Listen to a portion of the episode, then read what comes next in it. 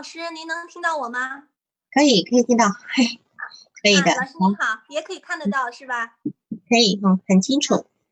嗯，好，要不然我们就开始吧。好的。好，行你说。嗯。嗯，我先简单介绍一下咨询者的情况。他是一个二十一岁的大男孩，然后，嗯，身高一米七六，相貌也比较，就是还是比较帅气，戴戴着眼镜，文质彬彬。嗯，呃，说话也比较慢条斯理的。呃，他的主要问题就是，他说他从小就被同龄人所嘲笑、排挤、歧视，认为他是低能的。嗯，就是他学习成绩从小学一直到高中都是班级的倒数，不仅成绩落后，而且他在各方面的能力也比同龄人相对要比较差。用他自己的话说。他就觉得比同龄人任何方面都要低两格，就比如说，呃，体育呀、文艺呀，甚至是为人处事，呃，不仅是同学，而且同学的家长、老师，呃，都都是这样的负面评价他，所以他就从小就很自卑。他采用的方式就是，嗯，因为比不过同龄人嘛，觉得他们的强大伤害到自己，他就选择了。呃，自己独处，呃，这个，嗯，从小学可能还不是那么严重，越大就越严重。到高中的时候，他也放弃了住校的生活，就是天天回家，就尽量减少跟同学在一起的时间。高考结束之后，就跟父母说，说他已经病了好多年了，呃，不能再重新考大学，因为他高考成绩这个分数也比较低，嗯，说我也不想再重新考了。我就要治病，然后我就要待在家里，他就怕与人社交，这样在家待了差不多三年，但同时他并不享受自己独处的这样的生活，他还是希望与同龄人交往，呃，得到同龄人的认可，就是其他的，比如说，嗯。跟他接触有长辈呀，或者什么，还有我们这样的咨询师，也都说他很正常啊，说你很正常啊，然后思维也比较敏捷，也比较帅气。就是其他人夸奖他是不接受的，他是甚至认为，呃，你们说的都是假话。他就是需要同龄人的认可，但是在任何一个方面好像都没有取得过这样的认可。嗯一方面还想。加入到一个集体有社交，另外一方面，一旦他试图参与一个集体活动，就是无论是网络的还是跟他这个同，就比如说以前的同学出去，他马上就会觉得各方面都比不过他们，而且差距越来越大。尤其待在家里之后，人家都在上大学，他就是什么都没做嘛，嗯，他越来越大，越来越自卑，就。更加害怕与他们接触，所以这是一个非常矛盾的，既要接触又害怕接触，嗯，就形成了一个闭环。然后你是学认知的是吗？你是学认知的是吗？你用的“闭环”两个字，也没有具体的流派。那个对，你用的“闭环”啊，对，因为“闭环”是目前认知会用的一个词，当然有很多什么。店主啦，我知道有一些店主，他们也会用“闭环”这个词。如果带心理学的话，我们也会用，但是比较偏认知。我们心理，我只想了解你是用什么理论在跟他工作的。你的理论是什么？要跟他工作的理论是？主要还是偏行为认知吧。对啊，偏行为认知。好的，好。嗯，其实我，嗯嗯，那还有要补充的吗？嗯。嗯，他说他与呃人接触的时候，他感觉是自己是在伪装，他不是用他真实的自己在与人接触，他要自己伪装的好像很优秀，就撑起来自己好像很不错的样子。但是随着这个交往，比如说谈话的时间长，或者他就怕被别人揭穿，所以他就可能就突然情绪就不好了，然后就。不再跟这个人继续接触下去了，就又回到他自己这个小的空间里。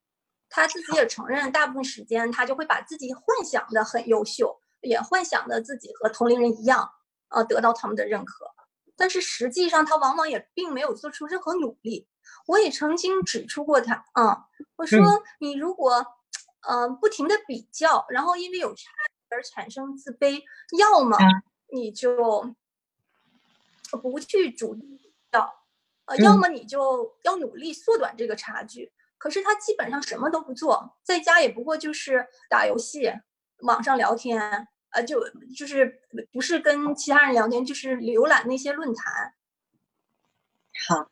然后就睡觉。你的困难就这样。你的困难，我的困难是他差不多来了十次，但是没有任何突破，周而复始的每一次，嗯，他在不停的重复他之前这个小学也好，就是一直到他现在所受的伤害。是，那么其实我看到你的报告，你是每一个。周一晚上九十分钟，对吧？对，是的。这个九十分钟的设置是你们商议好的，还是谁的意思？嗯，是我们这个平台机构就是这么设定的。哦，是。好，那么另外就是说，你跟他是视频对吧？啊，对，是的。那你怎么会那么知道他一米七六的身高等等很挺拔等等之类的？这个信息是你问他的？啊，我问他的，因为他说他呃从小的时候是班级里年纪最小的，然后个子也是最矮的，总是被欺负被嘲笑，所以我问他，我说你现在多高？然后他说他已经一米七六。你你们你所在地是属于南方还是北方？我在呃北方，我想他大概在中原城市。所以其实一米一米七六对他来讲，在他们那个地方应该是算偏。在中上的高度，对吧？啊，对，在男生来讲，应该算是比较标准的，对，可以了，应该算中上高度。所以，因为因为你在讲他的外在的形象来讲，这个孩子看起来就是感觉上，我相信家庭教养是不错的，应该是有一定的，就是家里不是那种非常呃。呃，低是的，阶的那种了。那我是我想，父母应该是有一定的程度的。你问过父母的教育程度，或者是父母的工作吗？他一般不太愿意讲他的父母。呃，但是对，嗯，但是有一次很有意思的是，他妈妈来做过一次咨询，仅仅有一次。他妈妈大概是自己做一些，就是可能是法律或者经济。方面的这样的就是撮合中介，大概是自己在做一些事情，嗯，能力就社交能力还是比较强的，在家也是比较强势。所以妈妈如果是他妈妈讲，就是，哦，你说，你说，啊，他妈妈曾经讲，呃，他要这个孩子的时候年纪已经比较大了，然后从小就是这个男孩一旦有什么要求，比如说买玩具。呃，他妈妈要是不喜欢，他妈妈就会不停的说，就是说服他，让他选择他妈妈喜欢的，就让人感觉这男孩从小就没有自主要做什么的这样的一个权利。是，那么你跟他妈妈访谈一次，有没有得到比较呃值得的资料呢？对于这个孩子的成长过程，有没有什么一些资料是你可以告诉我们？我好像就在这方面就觉得他妈妈应该比较强势，剥夺了他自主的选择权。然后当嗯让他上学的年纪也比较早，对于一个男孩儿，嗯他年纪比较，他本来就这个成熟的可能，到女孩儿可能稍微晚一点。然后他年纪又比较小，呃在学校受到欺负，回到家里跟父母倾诉过，但父母的意见就是。呃，你那你就打回去，让他反击回去，但是他无力去反击，所以以后他也不再跟父母交流这些事情了。是，目前，嗯，目前他在家三年的情况，嗯，跟父母交流，我说你跟父母相处怎么样？他说挺好的。我说那你跟父母做些什么？他说有时也聊聊天，但是只是吃饭的时候聊一些这个新闻啊什么好笑的事，平时嗯不说什么的。还能够聊新闻跟好笑的事情，那还是不错的哦。你理解那个感觉是吧？如果真的是一个在家里无所事事的孩子，通常来讲，他可能有时候故意装的一张臭脸，他就不让父母有机会跟他讲话。可是这个孩子不，他他让人家感觉到他不应该是一个会留在家里的人，对吧？对，所以我也经常疑惑，他是一个真是呃咨询者，还是一个假的呢？他是把这个伤害放大了，还是？但是他确确实实有他的现实困难，他确实有。所以我今天我看了你的这个案例的时候，我是非常困惑的，因为你的案例里面，你只有讲到他个人的事情，还有他在在讲到他小孩小时候如何受欺负的细节没有。那么你刚刚提到，就是说他他的同学，甚至同学的家长，呃，什么老师都会觉得他很糟糕，是吗？你刚刚是这么说的吗？最早，嗯，是。那么请问，对为什么是？为什么同学的家长都会觉得他很糟糕呢？这个你有问过吗？就比如说处，呃，他有讲过，他说，就比如说处理一件事情，让呃一起去办一个什么事儿。然后别人就会办的很漂亮，就比如说很稳妥，他就办不到。然后家长就是，就好像，嗯，但没有太细节，大概他就举这样一个情景，嗯，所以，所以真实在细节里，真实的情况在细节里，就是说。他一味的觉得别人他别人觉得他很糟糕，一味的认为自己是全班上去年纪最小的，个子最矮的。可是你以他发育的情况才来看，我相信到了初中他就不，甚至到了小学高年级他就不应该是班上最矮的，对吧？按照他的发育来讲，因为他这个最矮的这个情况，放在他学习最糟的这个情况，也许有可能哈。那么就是说，他今天用了很。大一部分的那个投射的部分，他觉得别人觉得他不好，嗯，他其实是没有核实的，他就觉得别人觉得他不好。然后，当然你会觉得说，这个孩子他一直用这样的理由在作为一个退缩的条件，嗯嗯，作为退缩的条件。然后，你的你的整个案例的这个部分，让我也感觉到，因为他一直利用幻想在支撑他自己，对吧？嗯。他利用幻想来支撑他他的世界，那么其实你跟他呢两个人也只是在这个两人世界，你们两个人的咨询没有第三者，当然我们都没有第三者，可是他的他的他并没有把他内在的一个个体状况，或者是他的个体关系状况带到你们的咨询，全然只有你跟他。那么，所以那我只能够用你跟他是什么感觉来回推他的其他的关系，对吧？嗯。那么我现在就问，你觉得你喜欢他吗？哦，我对他还是挺喜欢的，不反感，不反感，对，挺喜欢，对。那你对着他总在那边绕，然后阻抗很强烈，你有反感吗？我就怒其不争，有的时候想给他面质的强烈一点，但又怕伤害到他的玻璃心，所以你今天是有点小心翼翼的。呃，对，可以这么讲，是。你会很烦躁吗？我嗯，我不会很烦躁，但有的时候我做完咨询，我就会很后悔，我这一次为什么没对他狠一点？在下一次好像我又狠不起来。对。然后，如果你是这个状态的话，我相信他父母也是这个状态。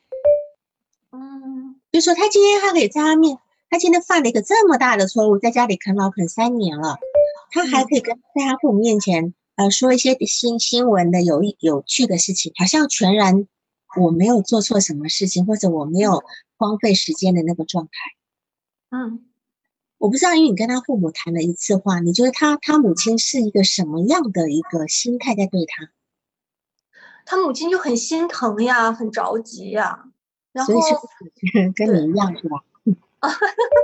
是吧？是跟你一样对吗？就是替他很着急，就觉得这个，因为我在看看这个案例的时候，我也觉得很着急，我就觉得说这个孩子你长得很好呀。呃，就是很清秀，然后条理清晰的语言表达能力很好，干啥？是吧？对，就是一个很正常的孩子，不像他自己说的那个样子啊。对，所以你现在呢，我跟你讲，你呢先不要，因为我觉得你可能落在一个跟他一样一个闭环里面。你落在闭环里面，就是你急于把他拉出这个地方。嗯，好，我们先这样好吧？你先告诉大家，你跟他讲的那三个人的故事，简单的一句啊，对。呃，其实我给他举了一个例子，有三个农村的人，然后进到城里。嗯，其中第一个人叫张三，他就是虽这三个人同时到城里都很受歧视，很受嘲笑嘛，因为乡巴佬嘛。但是张三他就比较忍辱负重的，就是算尽机关，最后达到自己的目的，把自己混成了一个城里人，很成功的，就事业啊发展啊，应该用他自己的定义很成功的。那李四呢？呃，他就相对安于现状，就内心，嗯，虽然我认为跟城里人有差距，但我也并不觉得我就一定非要自卑或者怎么样。你城里人是城里人，我乡下是乡下，我只要过好我的小日子就行了。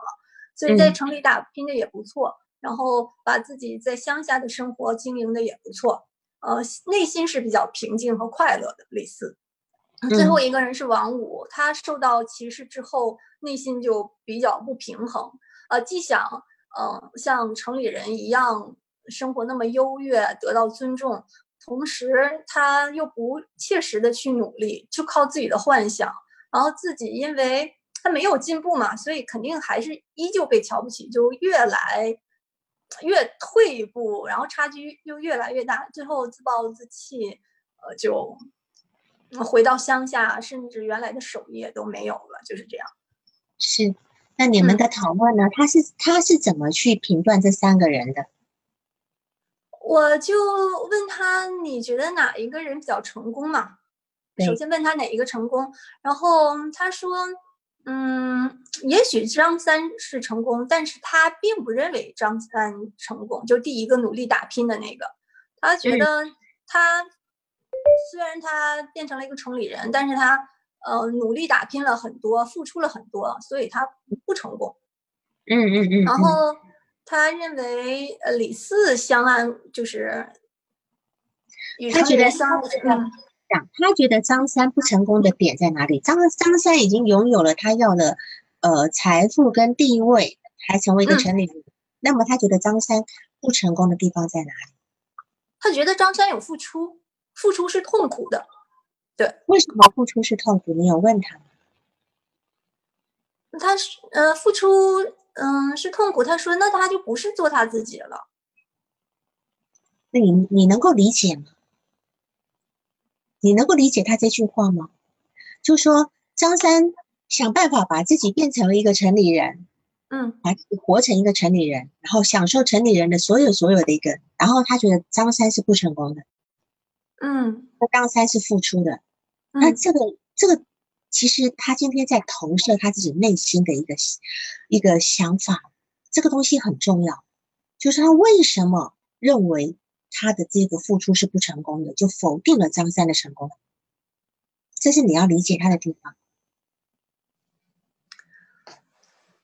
然后嘛，我们再再问他觉得王五成功吗？如果是肯定，嗯，对，张三跟王五，他觉得选择谁呢？他觉得他没选择谁，但他觉得王五说的就是他自己，就是那个。那么他觉得，那么他今天是怎么评价王五的？他评价王五就觉得王五安心做自己，然后幻想也也不错。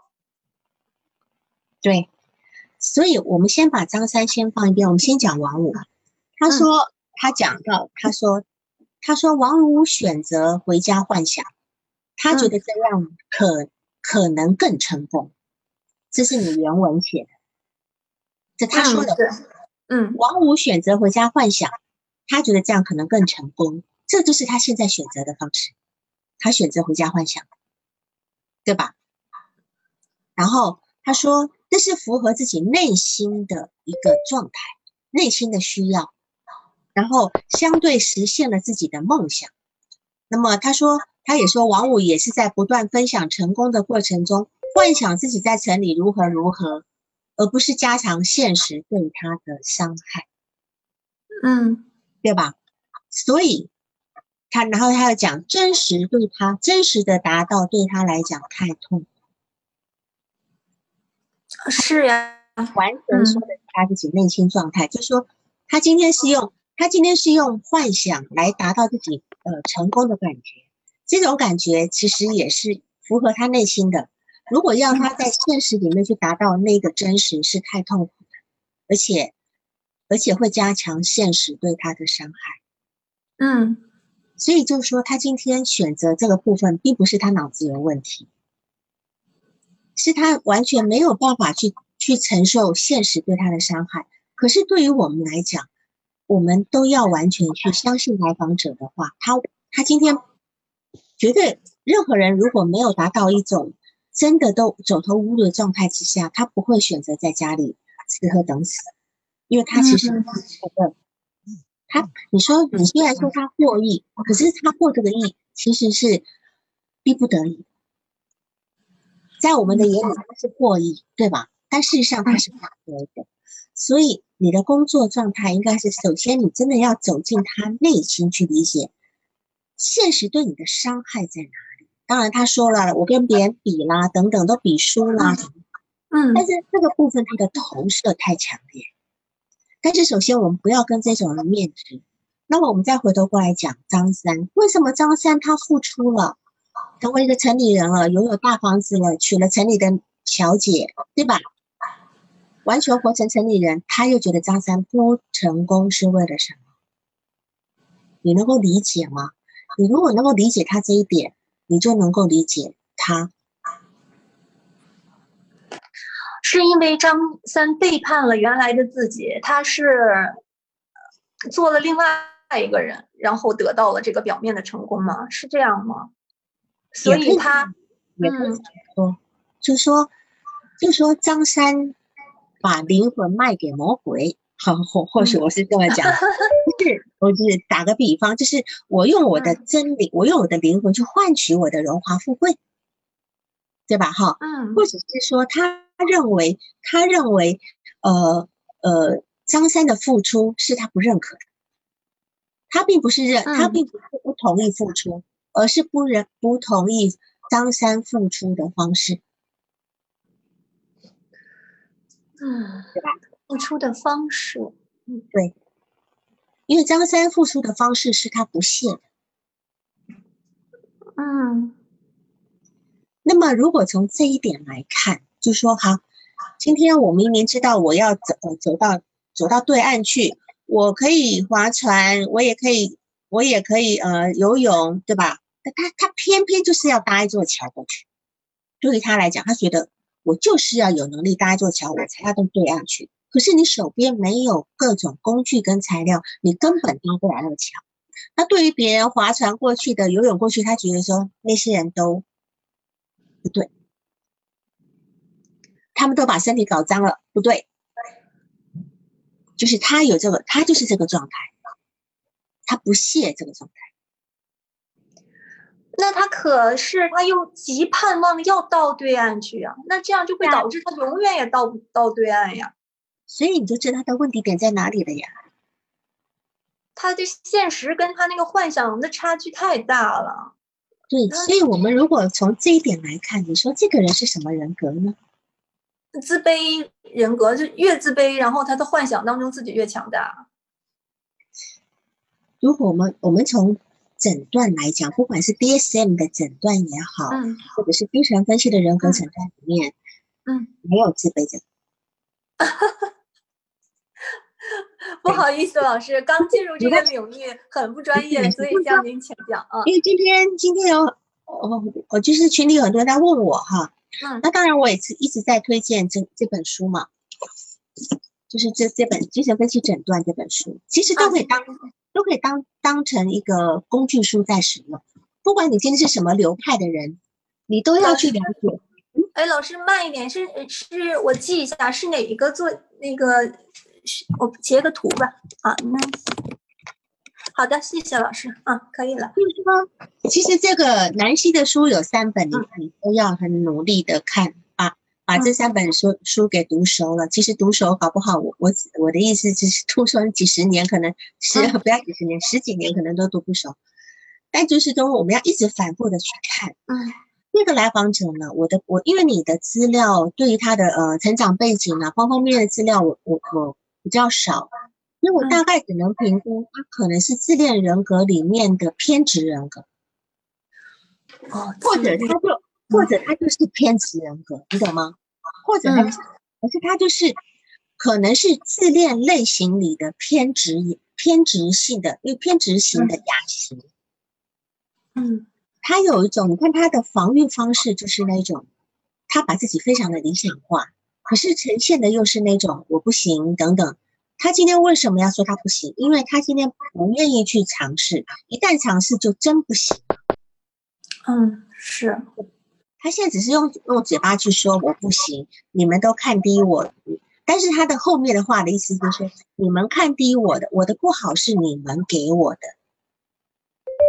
他并没有说是我自己不好，他说我今天跟同龄人在一起都会显现出自己不好，但是如果他今天一个人的时候是怎样？对吧？这个部分是工作的状态，然后你要跟他的幻想工作，你要好好的跟他的幻想待在一起，你就问他，你甚至花个几次，请他每次谈他的幻想内容都没关系。嗯，你这礼拜又有什么幻想啊？等等等等的，嗯，是吧？因为我是觉得，虽然他妈妈的对他小心翼翼的状态是现在才这样，因为他现在返工了。嗯，他现在返工了。他从高高中，你看那个大学考一百七十分是什么概念啊？我因为我是参加台湾的联高考的，我是搞不清楚这里的一百七十分是什么概念啊？是，就是我觉得是一个笑话的概念。我问过他，我说你这个成绩，我说你这是正常发挥吗？他说算是正常发挥。我说，那你拿这个成绩去参加高考，你为了什么呢？因为这个成绩在如果是正常发挥，他在高考之前肯定有模拟考试嘛。如果都是这个成绩，就没有必要去参加高考了呀，你就没有必要上高中去选个职业 什么学校。所以我，嗯，所以他为什么这么做，也是我们要理解的。嗯，因为他是一个有一个他，我觉得他是一个正常智商的人，因为他他如果一个人说话都能够条理清晰的话，他智商不会低，不会嗯低水平的，对吧？至少是正常水平。那今天一个逻辑能力可以的人，为什么会去做这么一件可笑的事情？他为什么要这么做？这是我们要理解的。他今天这么做是要干嘛？挫败父母吗？或者是有个可能，就是说他向来从小，而且他他这个年纪，今年二十一岁，二十一岁，二十一年前那个时候，你要提前入学，其实是有点困难的吧？嗯。再早些年可能还可以，对吧？再早一点，可是二十一年前那个时候入学其实是要抓的蛮严格的，包括你几岁能够结婚，结婚能够报户口，其实当时都抓的蛮严格的，对吧？都有一定的年龄限制。今天有能力能够提前入学的话，到底提前多久？啊，这个我没问，但是。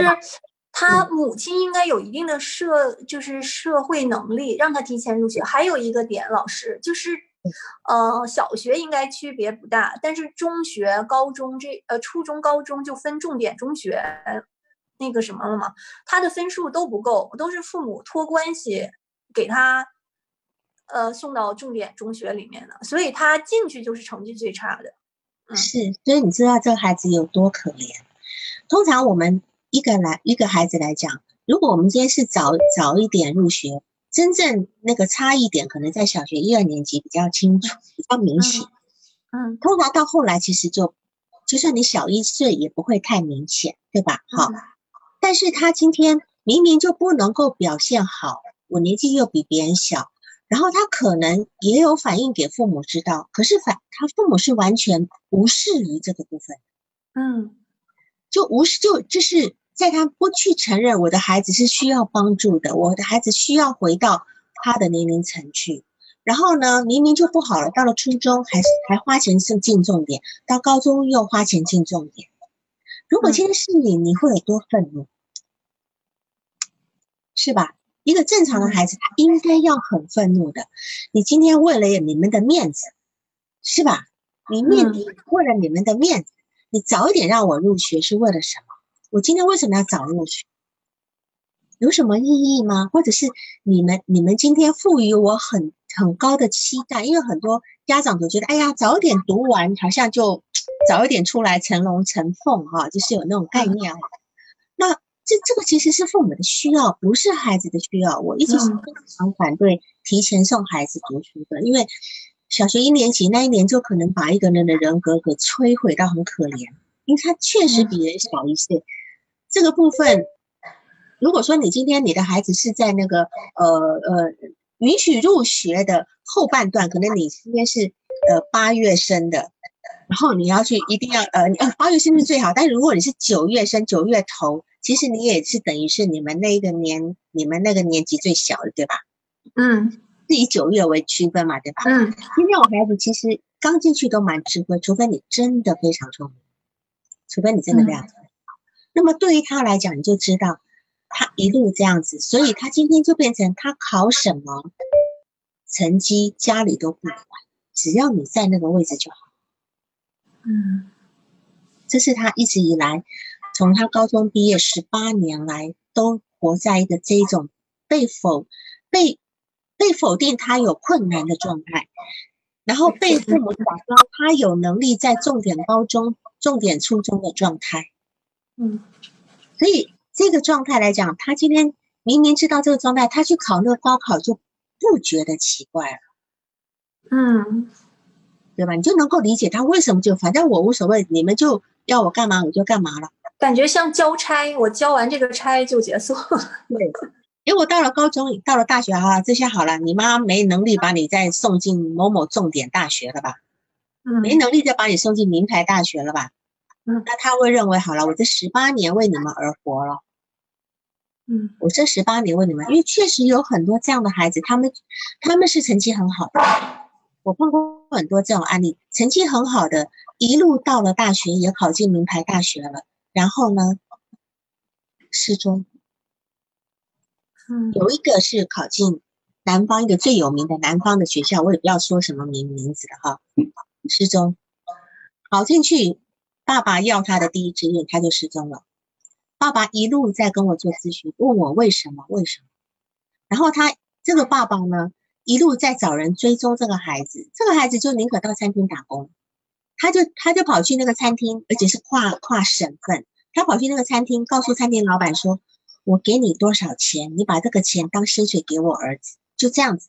然后他他他但凡一知道他就跑，就一直跑。他爸爸只要发现他在哪里，爸爸他爸爸找侦探找他就跑。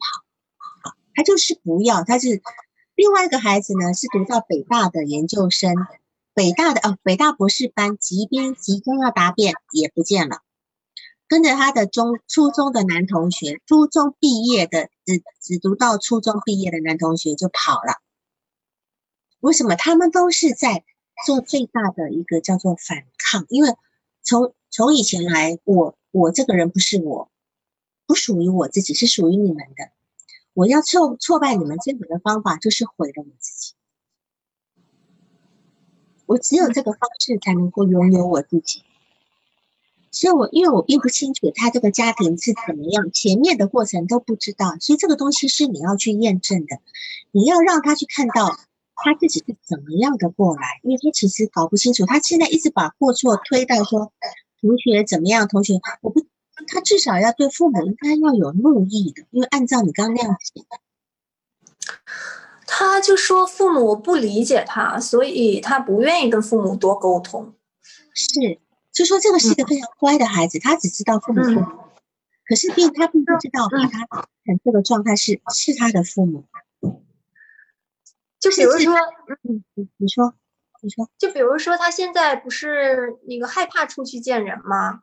然后他呃或者呃，就是他害怕出去见人，然后他妈妈就说没关系啊，你就出来见一见嘛，多见人对你有好处啊。呃，让他去参加什么聚会呀、家庭聚会啊什么，但他都不愿意去。还有，呃，他有的时候也帮他妈妈跑一些业务，就是简单的业务，跟其他的部门沟通一下，但沟通都挺好的。那些就是跟他工作有来往的人也都夸奖他，嗯嗯，但是他他不需要这这样的夸奖，他还是希望同龄人认可。然后再有，他现在就刚刚啊，等一下，什么叫同龄人啊？那些部门的人跟他夸奖他，那些人是谁呀？是他的长辈吗？应该是长辈，就跟他妈妈有业务、生意业务来往的这样的人，就比如让他帮妈妈跑一下税务局啊，或者什么政府机关办一些事情。嗯，所以你不觉得这光是这个这一句话，其实就是我们可以很注意的部分。这个部分我们会做，我会叫做充能词汇。充能词汇的意思就是说，它是个主体间性的一个用一个词。充能词汇的意思就是说，这句话后面肯定有很多故事。嗯，他为什么那么在意同龄人的评价？反倒是权威人物给他的评价，他无所谓。他不在意。嗯，那你猜为什么？因为为什么权威人都他都无所谓？因为他从来没有得到过同龄人的认可，所以他就特别渴望。那你的意思说，他一直得到同权威人的认可吗？嗯，也没有呀，应该也不是，没有对吧？所以我们只能够说，有也许他认为权威人的认可，就像他父母总是用很温柔的方式来叫做绑架他。嗯。也许妈妈是强势的，可是妈妈的强势的方式是说：“行，你可以，你去做。”然后他肯定讲说：“我不要读重点初中。”他妈妈说：“没关系的，你进去就是了，可以的。我反正老师什么就就说一直用这种，一直呃一就是一直让他妥，他就一直妥协，一次又一次的妥协。嗯，在妈妈以爱为名的方式，他一次又一次的妥协。”所以，对于权威人，他其实是不愿意去相信的。嗯，所以，那你看，我们有的人是特别在意权威人的肯定，对吧？嗯，那反过来，他居然要在意同龄人的，那么就表示同龄人的话代表着什么呢？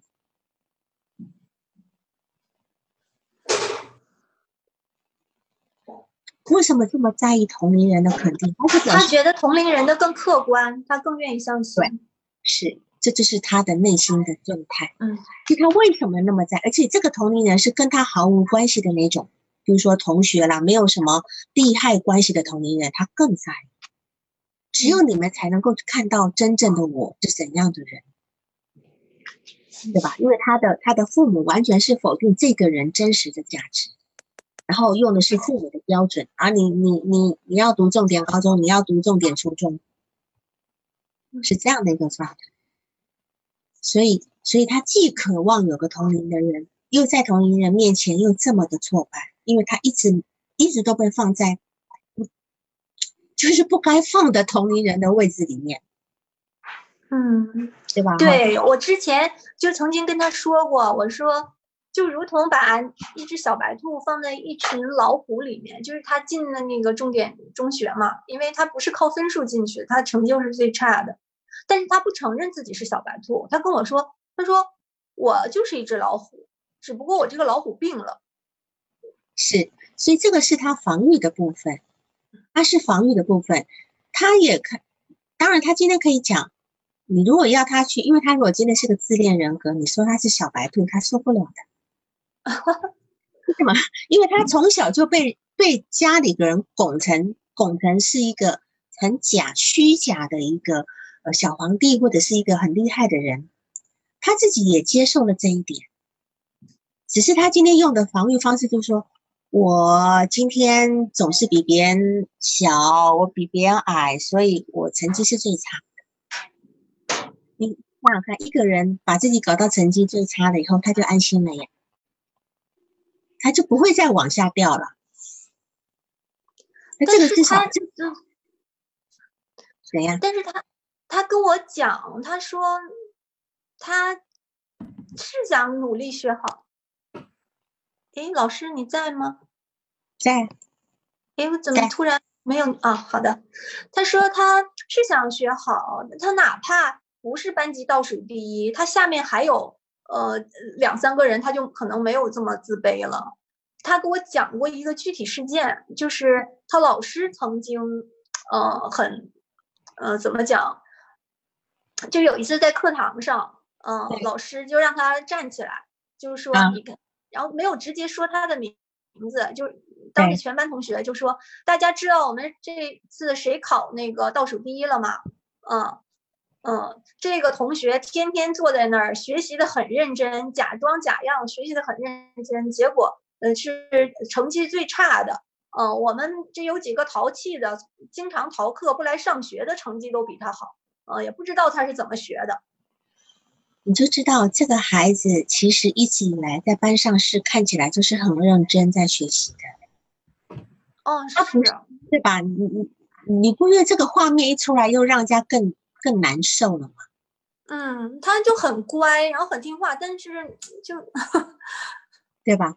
所以说，这个孩子可能很早以前他就有所谓的一个抑郁倾向，就是那种我们讲儿童抑郁症。嗯，儿童抑郁症，哈，就是他的他的脑子里面充满了焦虑，但是他表面他说他他他，你刚刚形容他说他他外在。又能够装的非常的强大，他就尽力去装强大嘛。对呀，还用一些谎言来编织自己，尽量不让别人，就是现在目前尽量不让别人知道他在家呀，或者他的状况，或者挺。他只能够在网络上编哦，他能够在哪里编？跟谁编？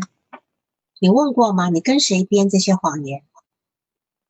呃，可能对，有在网络。有一部分是在网络，但是他跟这个，比如在网络上随随便便说几句话之后，呃，一旦谈的深入，他就立刻有不再谈下去了。没错啊，因为马上就又破灭了，对吧？哈。那么，然后你今天你有问他，就是说，呃，你问他说，你觉得我告诉你这，我在问你，告诉你这个故事，你有什么感觉，对吧？你是这样问他的是吗？啊，对呀，你认为你认为我我为什么要告诉你这个故事，对吧？嗯，然后他怎么说呢？他说这个故事也并不一定是讲给我一个人听的吧，可以讲给很多人听，对很多人都会有启发。是，所以他今天不愿意不，他没有在回答你的问题。嗯，他没有回答你的问题的的的部分呢是呢，他把这个当成共同的一个现象。那么他也不愿意去对号入座，对吧？他不让你有分析他的机会。其实他的防御非常强，因为你本来是透过这个故事进入他的内心状态，对吧？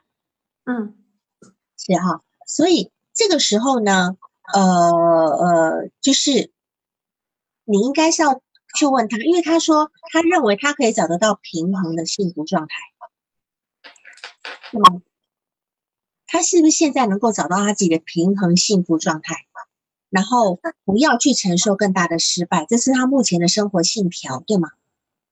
他目前呢，就是我昨天还他还咨询了嘛，他目前期待的是，嗯，他找到一个跟他有类似经历和痛苦的同龄人，然后呢，他想帮助对方，呃，得到。认可，在救赎对方的同时，他觉得他自己就就很好，很好。从这个点切入，就从这个点切入。你问他，因为这样子来讲，他没有那种直接在被分析的那种羞耻感。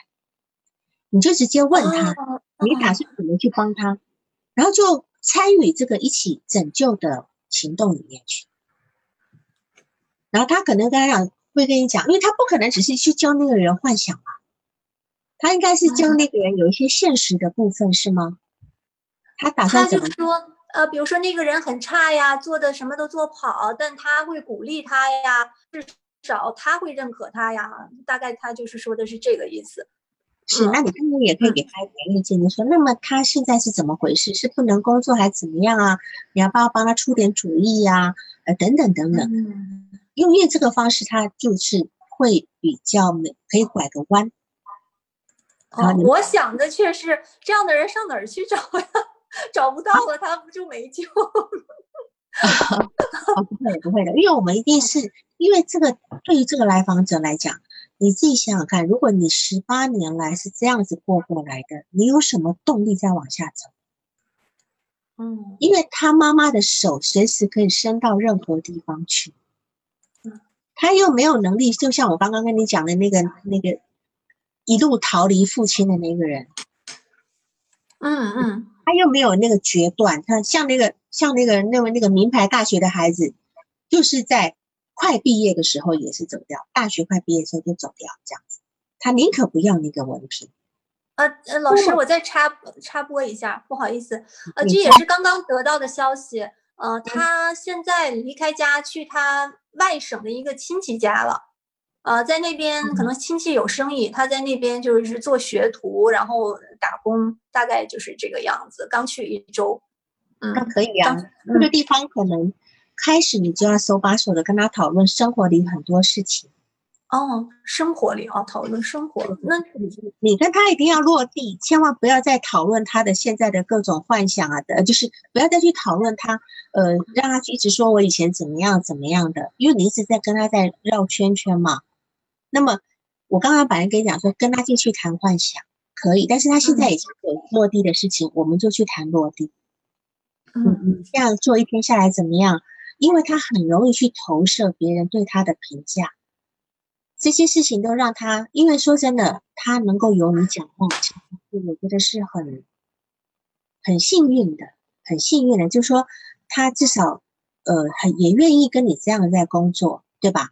所以你会很亦步亦趋的去跟跟进他的生活节奏。嗯，这个孩子必须重新有个人在他身边去肯定他他的那个弱小。因为以前他的弱小被肯定，他的父母都否定他的弱小，一直要把他拱上来。那么现在，现在你去肯定，就是说，哎呀，呃，对呀，这个好像蛮辛苦的哦，呃，确实那个人讲话有时候好像也太直了，等等等等的。你就是他在说的时候，你就给他这个部分，不需要太多的建议，因为他现在还承受不了 建议。比如说，比如说，对，比如说你在说，你在说，你在告诉他幸福跟成功的标准是什么，你就开始大段的说话，以后他不就走神了吗？哦，是。你开始在大段讲道理的时候，他走神了。他走神了以后，他在干嘛？他在走什么神？他在对着那个这个屏幕看自己的嘴型啊，觉得自己抿起来好看，还是自然的好看？对呀，对呀。他很天真的告诉你，要不然一般正常的来来往者可能会不会跟你讲说，哦，刚才我走神了，我再看看自己抿嘴好看还是怎样好看，是吧？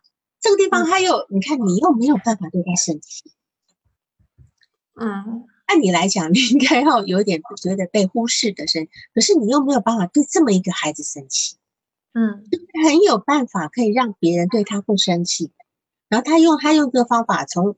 混到了高中毕业，虽然那个老师曾经那样说，但是他居然能够在美，我我只知道有一些高中里面，如果是班上总是最后一名的话，他日子很难过的，因为老师总觉得你在扯全班后腿呀。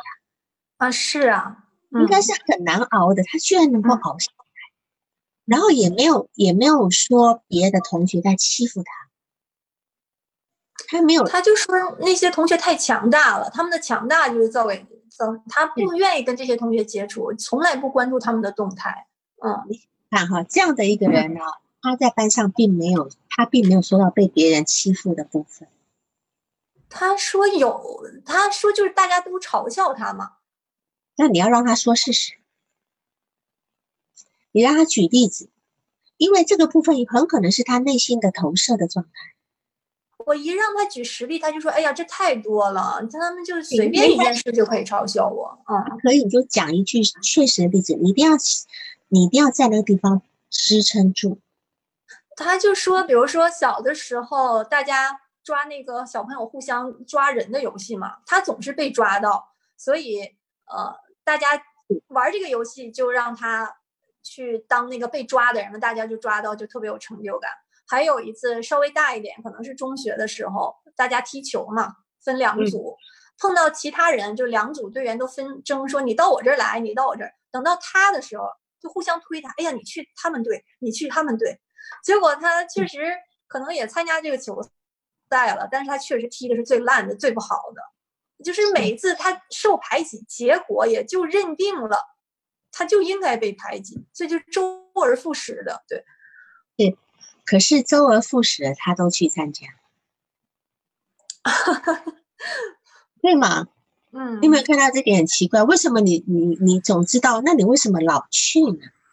我觉得这方面我可能体育不行，那我就留在这边，我就发展我的文学或发展我的语文等等。那他究竟是为什么？那还是愿意那个参与集体，有朋友去社交呗。是，就说盟友并没有说让他不要来玩。今天让他当鬼，其实也是还蛮有意思的。就是说，至少还是在某一个部分可以当主角。嗯，好。对，是这样。那就是说，他今天其实是一个很顺从的孩子，嗯，所以我相信他在班上并其实人缘没不会太差。那那个嘲笑呢，可能也是他内心的敏感的内内心敏感的部分。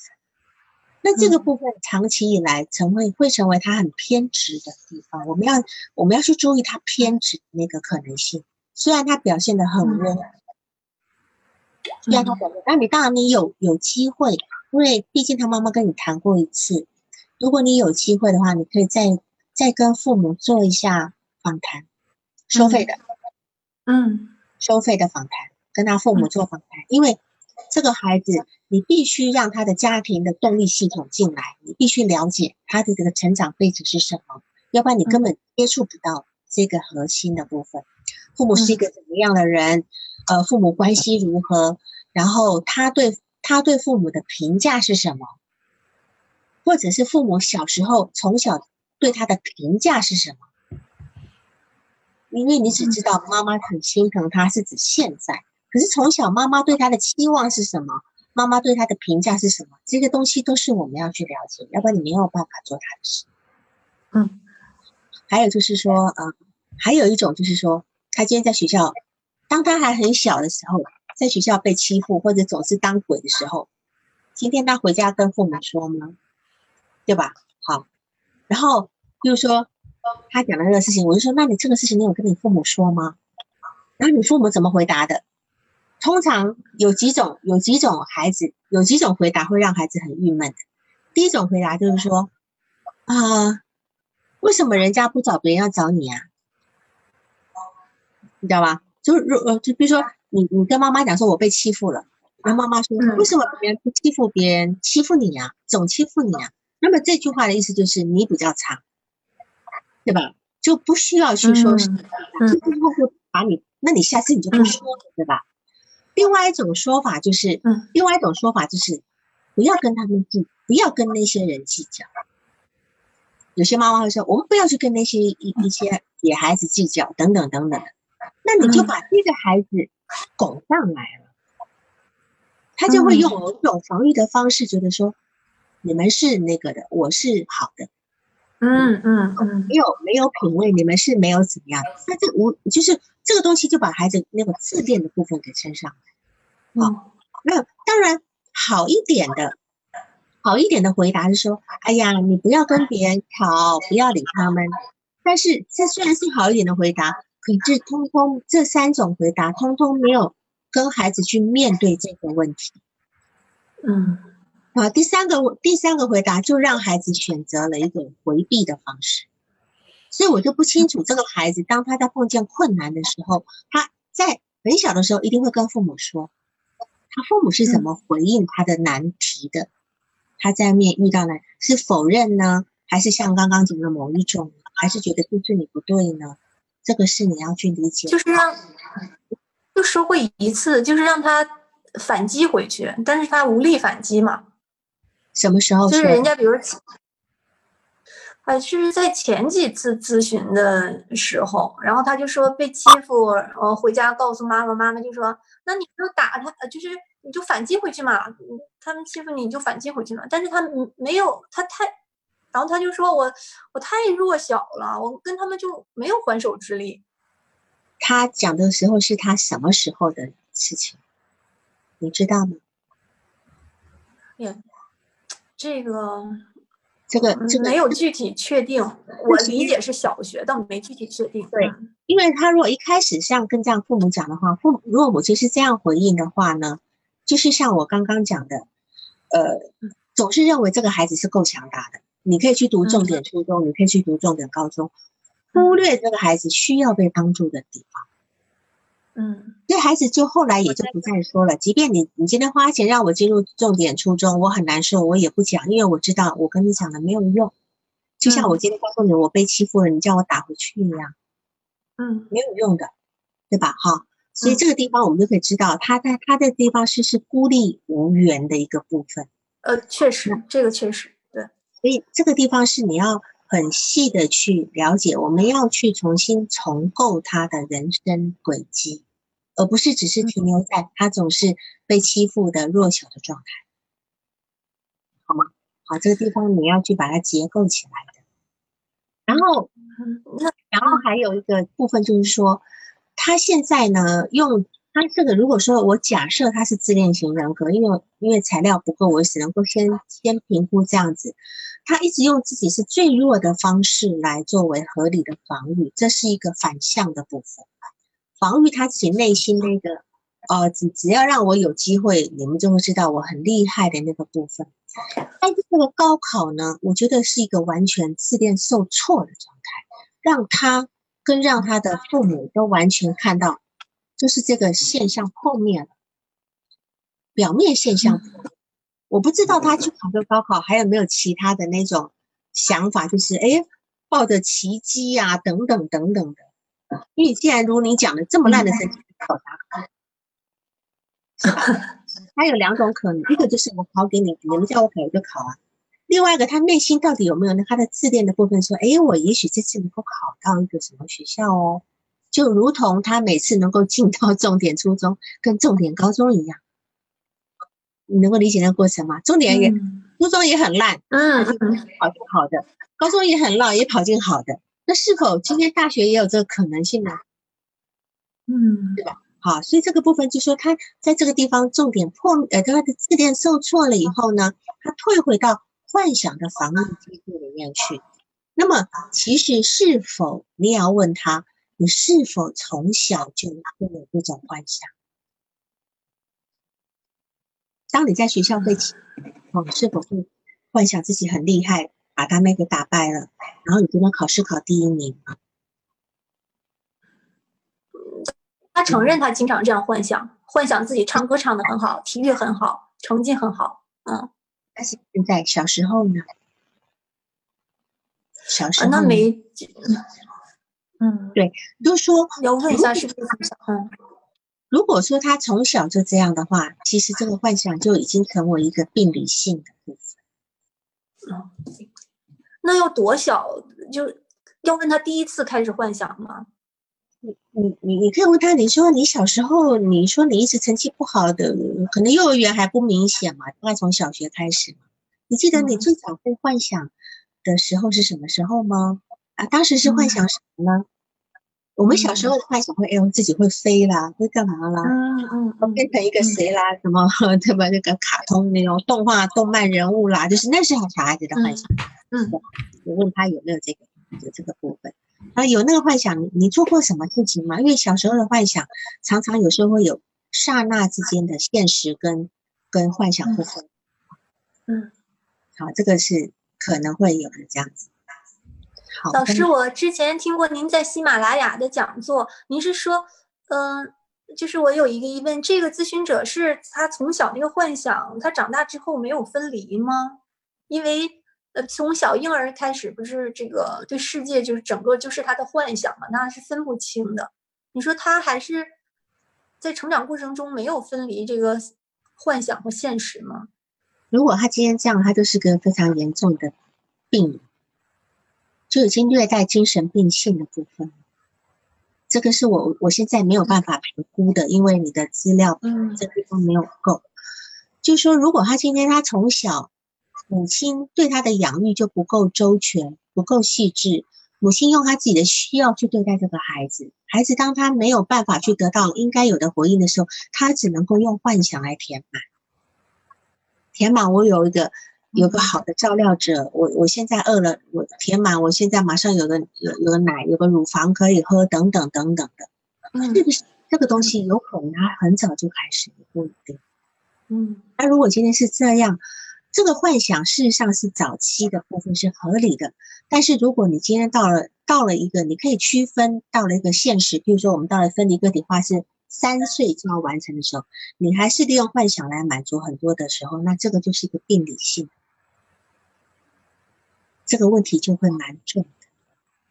但这个这个孩子他现在的现实能力，你看他开始去亲戚家工作，就先看着吧，他到底能够怎么个适应好。嗯，当然，这个时候你除了当一个咨询师之外的话，你多给他点鼓励，比如说，呃，因为他说他交女朋友必须是一个读大学才能交，对吗？啊，对他之前提过是，但是他就他不可能读大学呀，为什么不至？少目前的状态，嗯，他还是有办法去因为他。对他如果努力学习，可能在参加高考，可能会读大学。但是我发现他只是在幻想，在实际上从来不动作，从来不努力，是因为他害怕失败。每次留的作业都不做。嗯呃，应该这样讲，在我用认知行为治疗在做的时候，很多来访者都不愿意做作业，所以我一般会跟他们讲，你因为你毕竟是用呃，你们用用的是单位的平台还是你的微信？你用的是啊，哪一个？单位的，嗯，你们有微信吗？呃，QQ 有 QQ，你让他讲到跟啊，你让你他想到就发给你，而且你用简单一点，你不要用那个整个那么复杂的认知的作业，你就你就跟他讲，你今天发生了有什么事情，当你有感受的时候，嗯，你有什么想法，就三点就好。收集他，收集他日常生活里的东西，比如说事件、事件、想法、情绪，嗯，后面的到现场讨论，这样子。还要嗯加一个，一个是时间了，时间、事件、情绪、想法，嗯，对吧？嗯。让他只要有发生事情，这这嗯。对他来讲就比较简单，马上发给你，然后等到等 QQ 发给你，但是你也跟他讲，我在 QQ 嗯。不会不不讨论的，我们现场。讲你要他一个礼拜通通来讲那些事情，他一下想不起来，嗯。这样好吗？那这个来访者，你说你的督导问题是，嗯他是是一个嗯。是一个是一个呃真真正的来访者，还是一个假假的来访者？我们不管这些，只要他愿意来，只要他愿意，他愿意来，有时候也能够假戏真做，不是吗？是吧？他如果嗯，是的，他有他就能够真的跟你安心坐下来了。不要去嗯评判他，你今天评判是个假咨询者，你就不做了吗？你也是要做的呀。但我但他昨天又说一些话让我很受挫。哎，老师已经到时间了，再耽误一分钟行吗？啊，他昨天就说，他感觉自己所有的小的时候就一直到到现在所受的同龄人的一些伤害，就像一杯的水，就像一杯水，呃，总是沉在那个杯的最下面。就是他现在如果能疏导情绪、清掉的，也不过就是最近的这样的不良负面情绪，以前的那些永远倒不掉。他就跟我这样说的。那你为什么会受？你为什么会觉得受挫呢？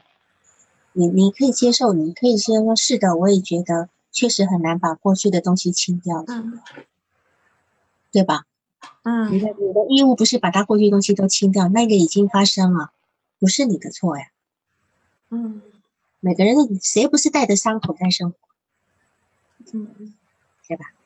你要接受他这个部分就好，他愿意这样告诉你，我觉得很好。